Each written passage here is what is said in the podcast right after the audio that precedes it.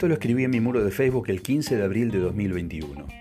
El día anterior, la noche anterior, mejor dicho, el presidente Alberto Fernández había anunciado el regreso de las medidas restrictivas a la circulación ante la súbita estampida en el número de contagios de COVID-19 en todo el país. Luego del anuncio, un grupo de enardecidos vecinos de los alrededores de la quinta presidencial de Olivos, donde, donde estaba Fernández, se manifestaron con un cacerolazo y agredieron a la policía. Se titula Fábula de una argentinidad al palo. Ponele que vas en un avión y a la gente le gusta bailar durante el vuelo.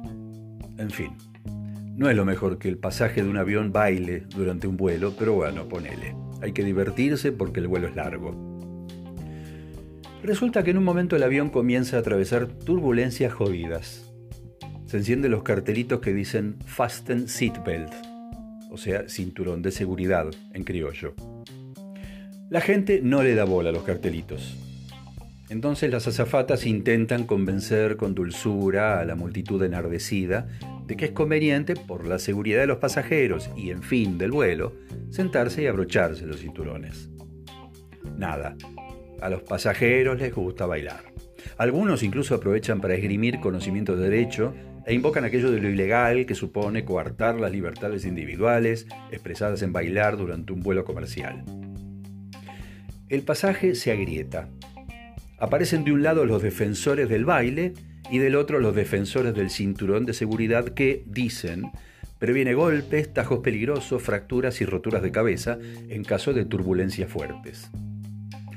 De paso, consulta con tu piloto amigo si en un caso así no podría pasar que salgas literalmente volando por la cabina de pasajeros y sufrir heridas de consideración.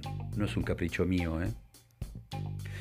Llega un momento en que a la inestabilidad del vuelo provocada por la meteorología se le suma la inestabilidad provocada por los entusiasmados pasajeros que bailan con cada vez mayor frenesí.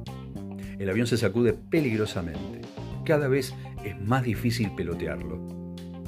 Entonces el comandante irrumpe con voz estentórea por los parlantes de la aeronave, imponiendo la normativa antedicha de sentarse y colocarse el cinturón de seguridad para, primero, proteger la integridad física de los pasajeros bailarines, segundo, proteger la integridad física de los pasajeros no bailarines y tercero, proteger la integridad del avión, antes de que la grieta se traslade al fuselaje de la aeronave y terminen todos muertos.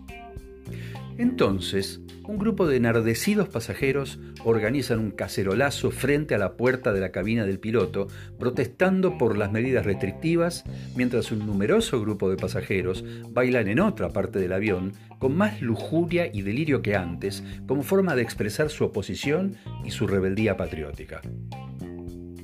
Segundos después, el avión resulta víctima de ambas grietas, la de las opiniones encontradas y la del fuselaje. El avión se parte al medio y cae, cae, cae. Para felicidad de los bailarines que ahora pueden bailar a su antojo y además volar libres, sin ningún fuselaje, ni avión, ni comandante que los coarte en sus libertades individuales. Fin. Fundido a negro, créditos, telón.